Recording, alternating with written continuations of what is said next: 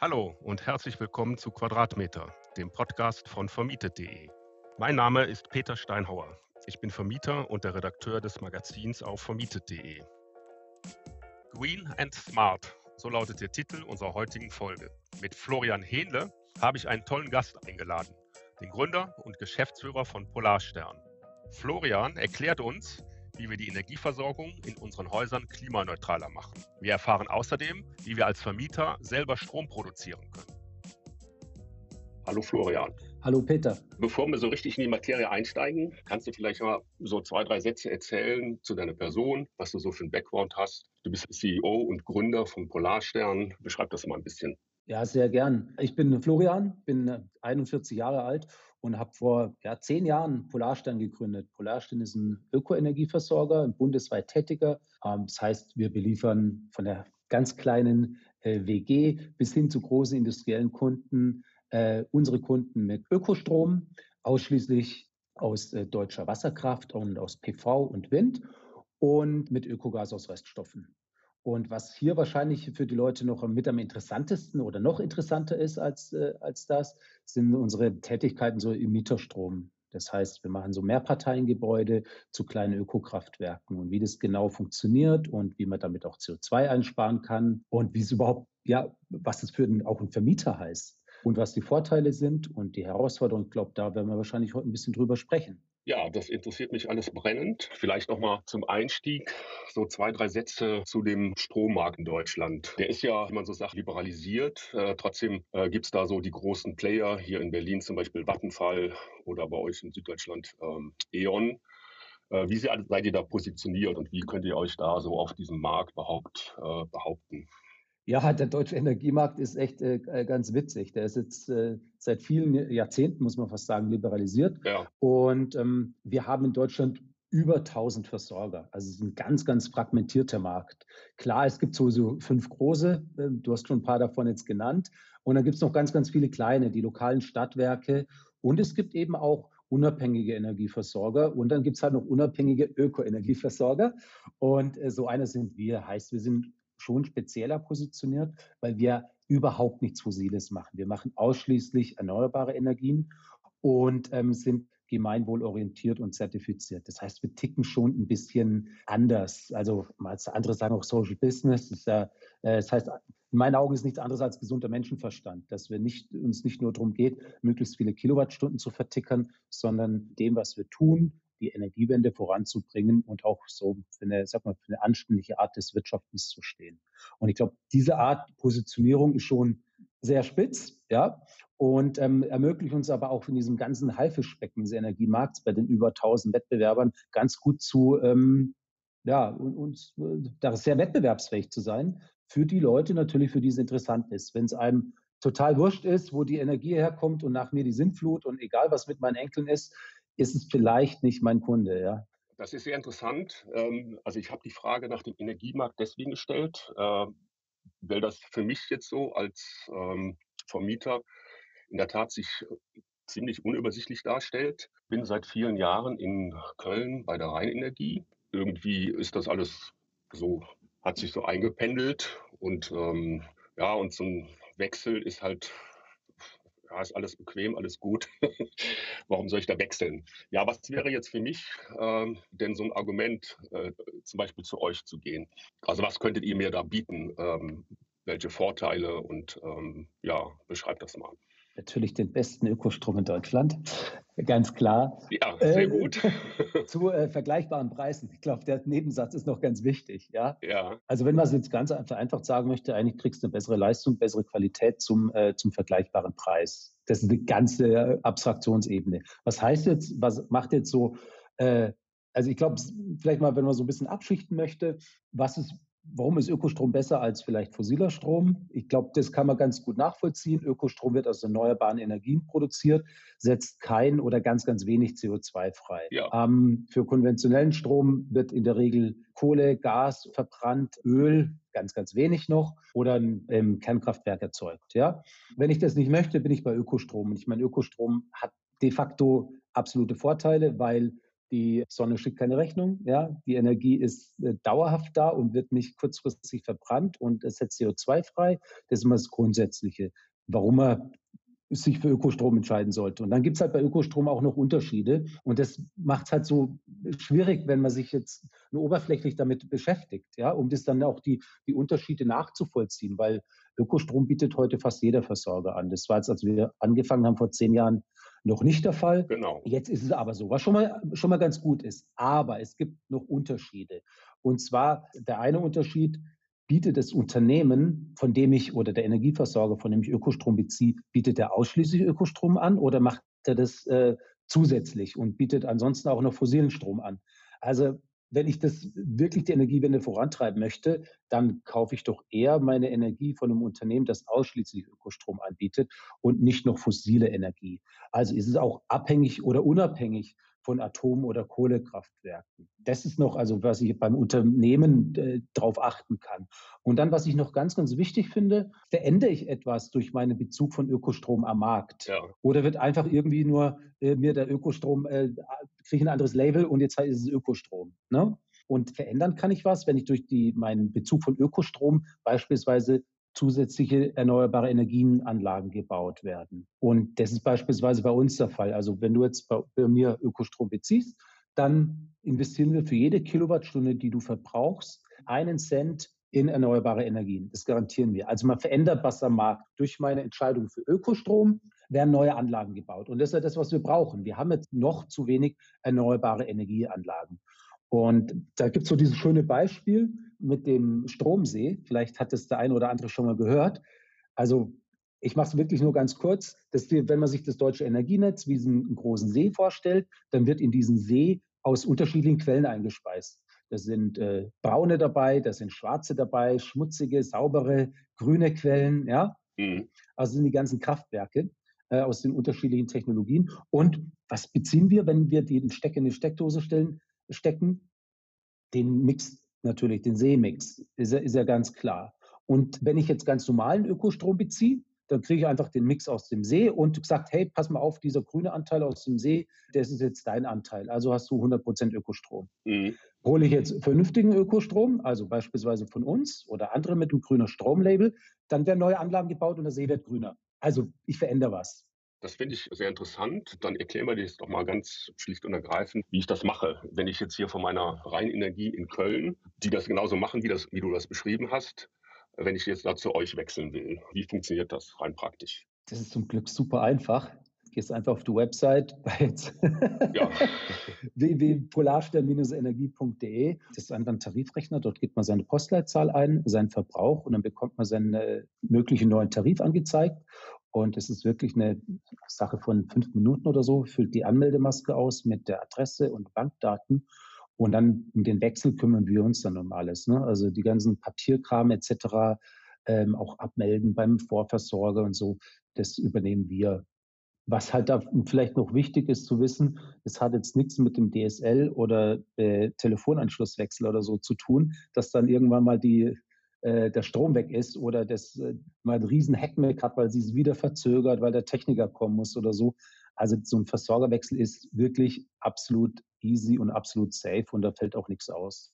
Ja, dann habe ich gesehen, dass ihr nicht nur Ökostrom, sondern auch Ökogas ähm, im Angebot habt. Äh, kannst du erklären, was das ist, Ökogas? Ja, genauso wie Strom gibt es zum Glück auch, ähm, also wie Ökostrom, also aus erneuerbaren Quellen gibt es Gas auch aus erneuerbaren Quellen. Das heißt, es ist dann Biogas. Ja?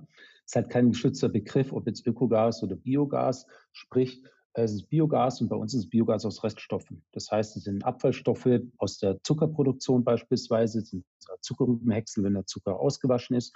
Die kommen in die Biogasanlage und dort wird das Methan gewonnen. Ja, das wird dort vergoren und das äh, Methan wird gewonnen. Mhm. Oder beispielsweise aus kommunalen Abfällen oder so, die wandern auch in, in eine Biogasanlage und, ähm, und das ist eben Ökogas und damit beliefern wir unsere Kunden. Wie hat man sich das vorzustellen? Weil ich kriege ja jetzt auch das Gas da von meinem Versorger, wie gesagt, der Rheinenergie in Köln. Ja, ich frage mal jetzt ganz naiv, fließt dann da ein anderes Gas durch die Rohre? Das ist nicht so, äh, die Frage ist nicht so naiv, weil das muss man sich schon klar machen, wie der Energiemarkt funktioniert. Also es ist immer ein bilanzieller äh, Bezug, den ich habe. Ja? Mhm. Ich beziehe weder das Elektron noch genau physisch ja, mhm. ähm, aus, der, aus der Anlage, aus der es produziert wird, noch das, äh, noch das Gasmolekül. Sonst bräuchte ich eine Standleitung. Bräuchte jedes Haus eine Standleitung zur, zur Biogasanlage oder auch meinetwegen auch zur Erdgasförderstelle in, in Sibirien oder weiß weiß ich wo oder zum Kohlekraftwerk oder dem Windkraftrad in Deutschland. So ist es ja nicht der Fall. Das ist genau mhm. dieses Beispiel, das ich vorhin brachte mit dem Stromsee, ähm, dass alle Anlagen, eben auch beim Gas, ist genauso wie beim Strom, in den, in den Strom oder in das Gasnetz einspeisen und ich bekomme dann das, den Mix dieses, in dem Fall jetzt ganz konkret, mhm. des Gasnetzes. Aber wie weiß ich dann überhaupt als Kunde, ja, wie weiß ich als, als Vermieter, wie weißt du, dass du jetzt dann wirklich auch Ökogas bezogen hast. Das heißt, es wird dann bilanziell zugeordnet. Der TÜV kommt bei uns einmal pro Jahr ins, äh, ins Büro und schaut dann, hey, Leute, wie viel ähm, Gas habt ihr denn eure Kunden geliefert? Und schaut sich an, wie viel Gas haben wir eingekauft und ins Netz eingespeist und gleicht die, diese Mengen genau ab. Was mich jetzt besonders interessiert ist, wenn ich nicht den Strom über euch beziehe, sondern den Strom selber produziere. Das ist halt dieses Thema Mieterstrom. Ja, ich habe da mal an so einer Veranstaltung teilgenommen und äh, da war mein Eindruck, das ist halt für jemand, der hier so nur einen geringen Bestand an Einheiten hat. Also die meisten Anbieter in dem Bereich, die machen Angebote jetzt für größere Wohnungsbaugesellschaften. Ich habe jetzt ähm, zweimal 13 Einheiten. Ist das für mich ein interessantes Thema, den Strom selber zu produzieren? Wie siehst du das? Grundsätzlich ist es ein interessantes Thema und es wird immer interessanter. Das kann man mal so zusammenfassen. Mhm. Was aber auch richtig ist, je größer die Einheiten sind, desto, äh, desto attraktiver wird es. Das kann man auch sagen. Ja, da gibt es schon, schon einen Zusammenhang, weil halt die Transaktionskosten, ähm, sprich das, das Messkonzept aufzusetzen, ähm, sich um die, um die Projektierung zu kümmern, sind ja in etwa die gleichen, ob ich jetzt eine 10 kW Anlage habe oder eine 100 kW Anlage, ob ich 10 Einheiten oder 100 Einheiten habe. Mhm. Deswegen gehen die meisten Anbieter, so auch wir, sagen sie, ja, so was sind die Richtgröße, so etwa 20 Einheiten. Jetzt ist wie immer so, äh, aufwärts. Heißt aber nicht, dass darunter nicht geht, ja, sondern es ist ja so ein bisschen wie so, äh, überspitzt gesagt Rosinenpicken. Also was ist, was ist attraktiver für alle, sowohl für den Vermieter als auch für den, für den Mieterstrompartner. Heißt aber nicht, dass es nicht geht.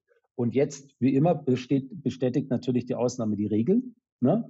Wenn du jetzt beispielsweise wie bei dir 13 Einheiten hast und das ist ein Gebäude, das vielleicht eine, eine Wärmepumpe hat oder ein andere, noch einen anders sonst einen höheren Strombedarf oder eine, wirklich eine gute Fläche für eine Solaranlage beispielsweise und was jetzt immer mehr dazu kommt zum Thema Elektromobilität, ja, dann wird auch Mieterstrom immer attraktiver ähm, sowohl für den Anbieter als auch für dich jetzt als Vermieter, also auch bei den kleineren Einheiten. Ja. Weil du kannst, was sehr attraktiv ist, beispielsweise ist mit der PV-Anlage Ladestationen, als du dann Elektroladestationen hast oder so, direkt zu beliefern, weil es halt deutlich günstiger ist, als den Strom aus dem Netz zu ziehen. Wie viel Fläche ist denn so mindestens notwendig, um eine Photovoltaikanlage zu installieren?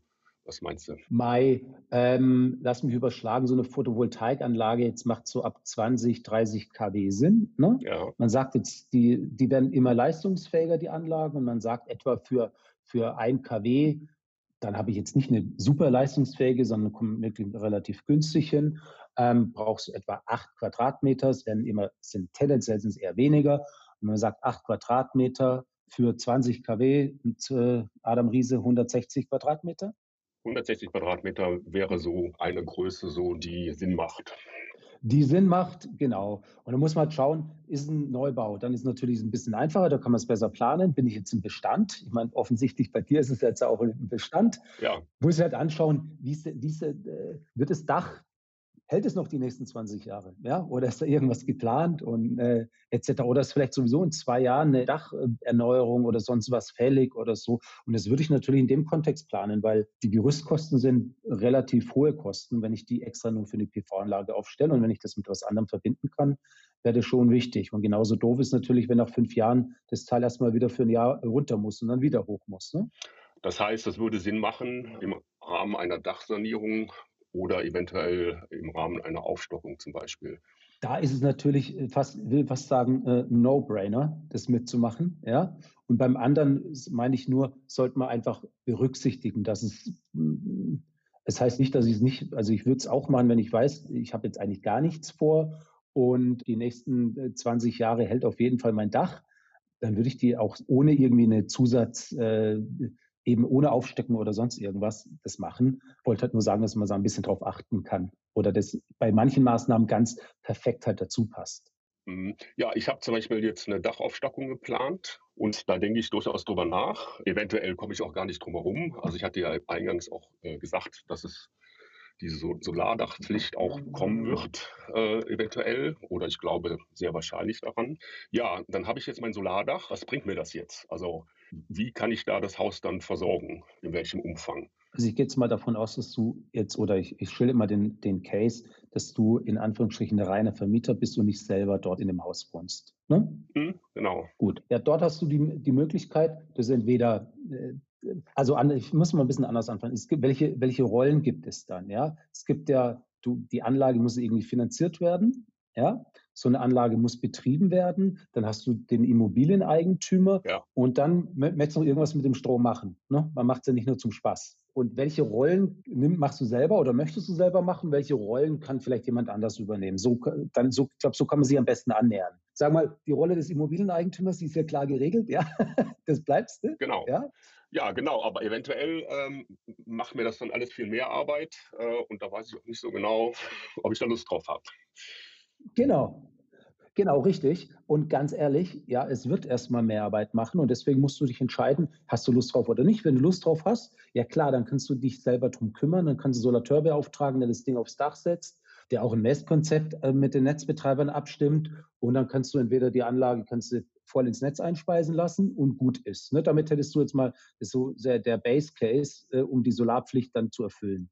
Ehrlich gesagt, ist es so wie so ein bisschen Perlen vor die Säue. Das bringt es nicht wirklich, wenn du das Teil schon auf dem Dach hast. Ne?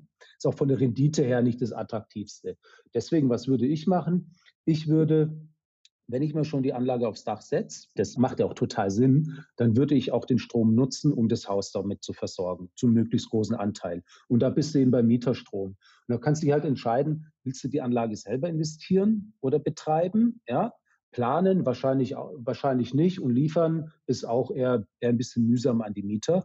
Da kannst du es beispielsweise mit einem Mieterstromdienstleister wie uns machen. Entweder kaufen wir den Strom ab, wenn du die Anlage selber äh, finanzieren und betreiben möchtest. Wenn du sagst, hey, ich möchte jemand anders auf meinem Dach haben, ich möchte kein Thema mit Dienstbarkeiten oder so, dann kannst du das, ist es deine Anlage. Ja, das gibt es sehr oft. Das, wir nennen das Enabling. Und dann kümmern wir uns Darum, wir kaufen dir einfach den Strom aus der Anlage ab und bieten den Mietern einen Mieterstromtarif im Haus an. Ja, und kümmern uns um alles, um die, um, mhm. um die, äh, das Messkonzept etc. Oder man kann noch einen Schritt weiter gehen und das nennt sich dann Contracting. Das heißt, dann investieren wir auch in die Anlage und wir betreiben die Anlage. Also wir kümmern uns wirklich um alles. Du musst nur sagen, ja, ich möchte und bieten auch den Mietern dann einen Mieterstrom Tarif an. Und die Tarife sind in der Regel 10 Prozent unter der Grundversorgung, also die sind auch noch günstiger und grüner. Ja, das hört sich ja sehr attraktiv an. Also im besten Fall macht ihr die ganze Arbeit, wenn ich das richtig verstanden habe, sogar die Installation der Anlage. Ähm, und meine Mieter haben da was davon. Also der Strom wird billiger. Ist das so? Ist da kein Haken dabei? Nö, das ist, das ist ja. ja, dann mache ich das. Können wir gleich einen Vertrag machen? Jetzt mal, äh, äh, mal ganz im Ernst. Ja, natürlich. Ja. Äh, der einzige Haken ist der, den wir davor sagten, dass man sich das Gebäude anschauen muss. Und da, da fängt das hat weniger mit Mieterstrom zu tun, sondern eher so mit den, hey, wie viel kriegt man denn Leistung? Habe ich Gauben? Habe ich Verschattungen? Wie mühsam ist es denn, die Anlage aufs Dach zu kriegen? Also das sind dann eher die Sachen. Äh, der, der Haken liegt nicht im Mieterstrommodell an sich, ja, sondern das ist wirklich so, wie ich es gerade beschrieben habe, sondern der Haken ist meistens dann in den, der Begebenheit vor Ort. Und das muss man sich einfach anschauen. Mhm. Die Gebäude sind ja so heterogen, so unterschiedlich. Das kannst du nicht so pauschal sagen. Aber ja, wenn du, sag mal, diese 20, 30 kW Fläche hast, und den, den vernünftigen Stromverbrauch im Haus, dann musst du nur sagen, möchte ich mehr oder weniger damit zu tun haben, tatsächlich, ja. Ja, und ich brauche dann keine Stromspeicher. Also wenn mal die Sonne halt nicht scheint oder im Winter, äh, reicht denn die Versorgung aus? Man kann es mit Stromspeichern kombinieren. Wir kombinieren es auch mit Stromspeichern, insbesondere im KfW 40 Plus Bereich ist es ja sogar Voraussetzung. Da ist auch Mieterstromvoraussetzung, dass diese Mehrparteiengebäude überhaupt umsetzbar ist, dass man die Kriterien erfüllt. Und ansonsten ist es wirklich eine ökonomische Entscheidung, ähm, ob es ein Speicher, ob ein Speicher ins äh, Gebäude kommt oder nicht. Die Tendenz geht immer mehr zu speichern. In einem Basisfall ist es so eine Grenzbetrachtung aktuell. Aber es wird wahrscheinlich in zwei Jahren anders ausschauen. Aber für die reine Versorgung brauche ich es nicht, denn was wir unter Mieterstrom verstehen, ist immer eine Vollstromversorgung. Das heißt, das ist eine möglichst hohe Versorgung aus der Anlage vor Ort, eben aus beispielsweise der PV-Anlage vor Ort.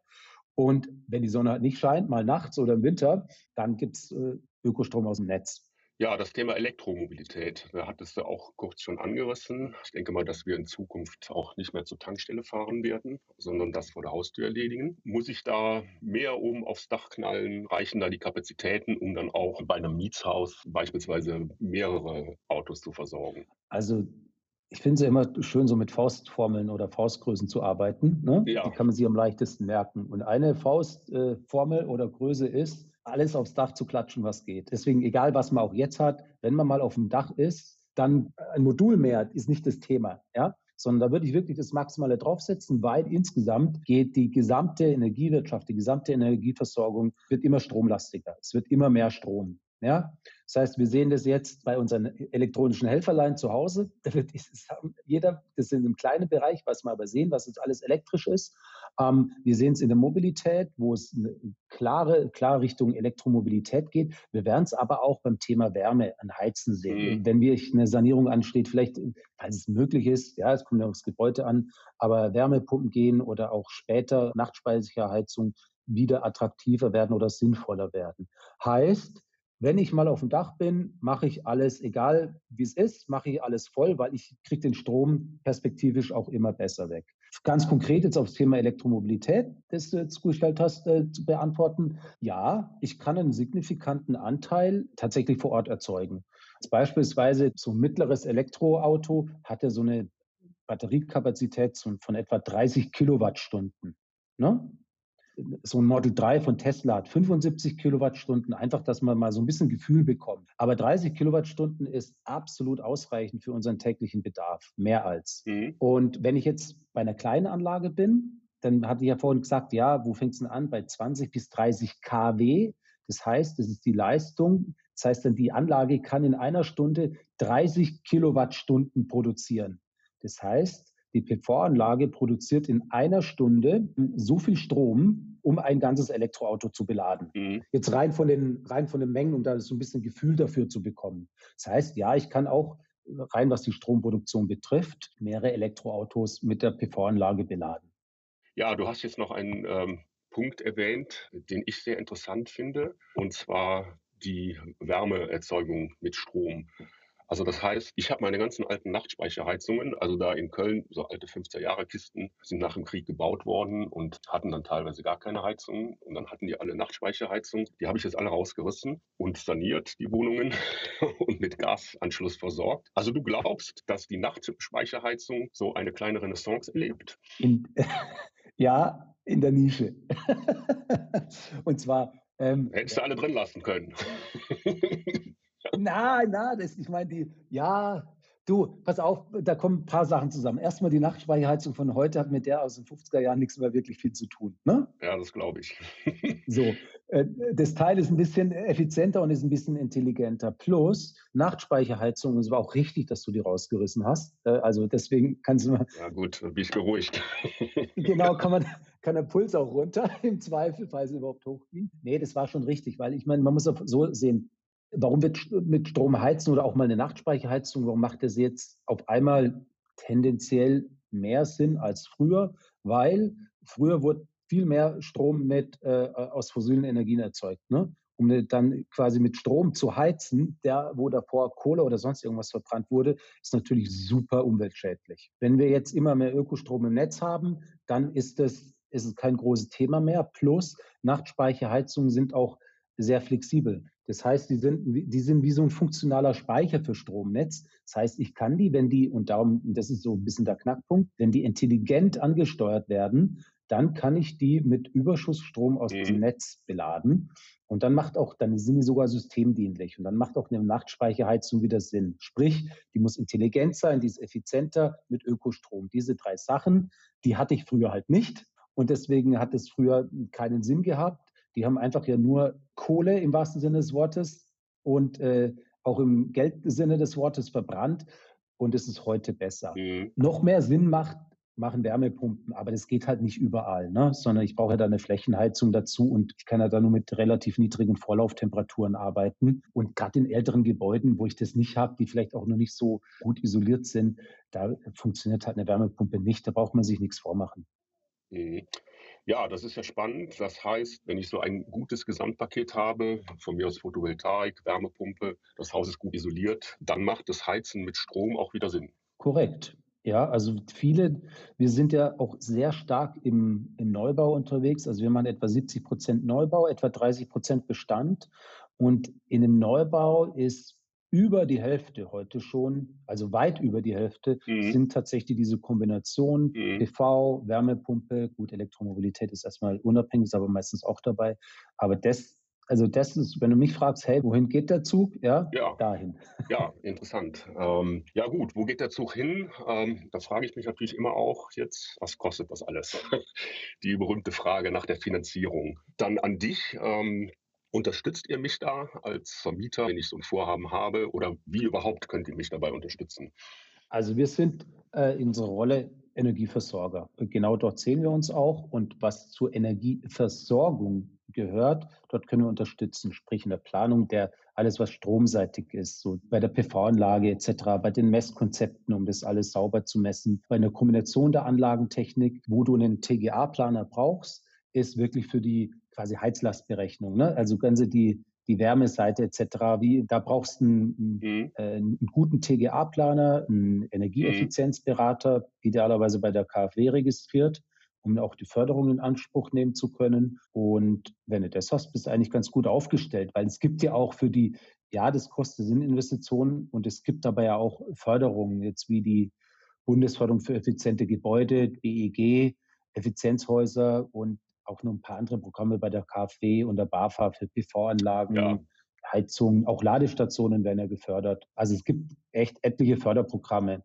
Muss man halt schauen, welches passt. Ne? Ja, das beobachte ich ja auch. Es gibt wirklich eine Vielzahl von Förderprogrammen und das ist äh, sehr attraktiv, wenn ich das so sehe. Es ist aber relativ schwierig, so als Laie sich in dem sogenannten Förderdschungel zurechtzufinden. Deswegen meine Frage, was wäre für mich denn jetzt da so, eine, so, so ein guter Ansprechpartner? Ist es der Energieberater oder soll ich mich direkt an die äh, KfW wenden oder ist es die Bank? Was würdest du sagen? Also ich würde auf jeden Fall mal beim Energieberater anfangen, weil früher oder später brauchst du den, weil du brauchst jemanden, der den Stempel quasi auf den, auf den Plan gibt. Mhm. Das heißt, du brauchst den sowieso. Und es ist auch der Job des Energieberaters, ähm, der bekommt ja auch Geld dann wieder bei der KfW, das abgesetzt werden kann, ja, dir bei der Planung dazu helfen. Deswegen, also ich würde beim Energieberater tatsächlich anfangen. Jetzt, wenn es nur um, Anführungsstrichen, nur jetzt, äh, wenn es um die energetische Sanierung geht, ne? Mhm.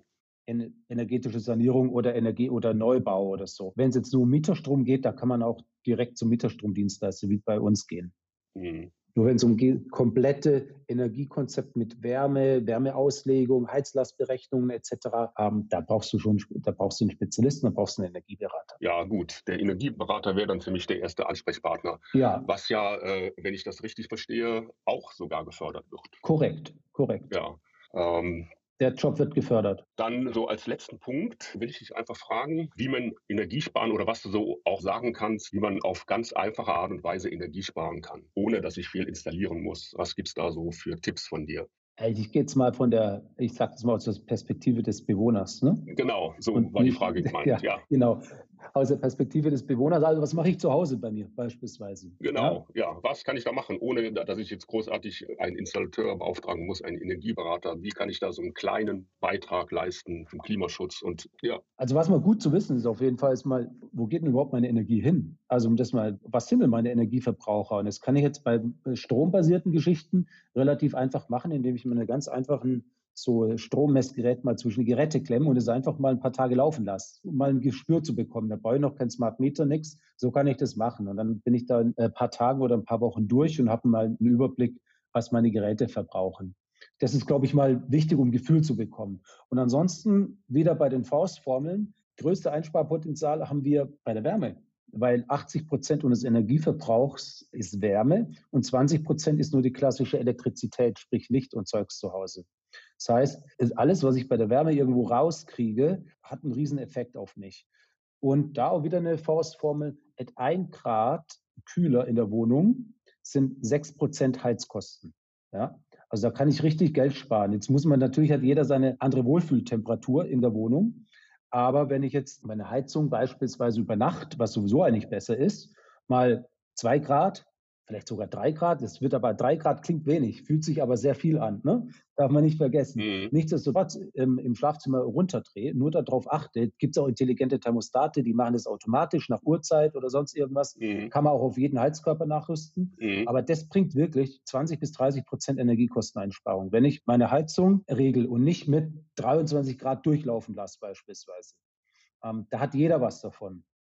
Und das ist auf jeden Fall mit, mit Abstand der, der, größte Effekt. Und wenn man eben nicht so, also wenn man, sag mal, wenn man ein bisschen technologieaffin ist, dann würde ich mir so einen smarten Thermostat äh, draufschrauben. Das mache ich einmal, muss mich drum kümmern und dann ist es eingerichtet. Da muss ich nicht mehr dran denken. Fertig aus. Und ich habe immer noch sogar einen direkten Überblick über meinen tatsächlichen Verbrauch. Bin ich nicht so technologieaffin, Mai, dann muss ich halt selber drehen. Ne? Alles kann man ja nicht abnehmen was auch ganz einfache Sachen sind, beim Kochen oder sowas, ne?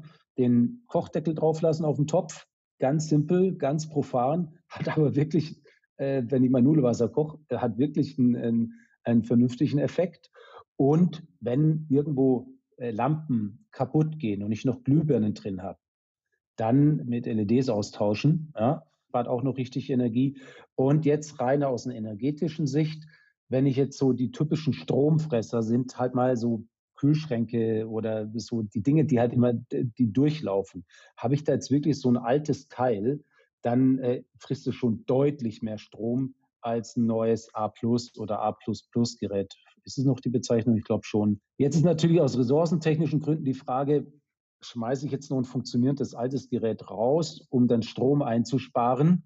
Ähm, ist ein bisschen eine andere Thematik, aber jetzt rein um Strom zu sparen. Die neuen äh, Geräte sind wirklich deutlich effizienter als wirklich als die alten Knochen. Ja, wunderbar. Jetzt haben wir ja ein ganzes Paket von dir präsentiert bekommen, wie wir uns im ganz Großen, auch im Kleinen so an der Energiewende beteiligen können. Ja, fand ich sehr interessant. Ich bin jetzt sehr motiviert, weiter darüber nachzudenken und mich zu informieren und eventuell auch irgendwas zu machen bei meinen Kisten in Köln. Ja, ich bedanke mich vielmals für das Gespräch. War sehr interessant. Gerne. Ging mir genauso. Also, also, tschüss Florian. Also, in diesem Sinne, danke. Gruß nach Berlin. Ciao, ciao.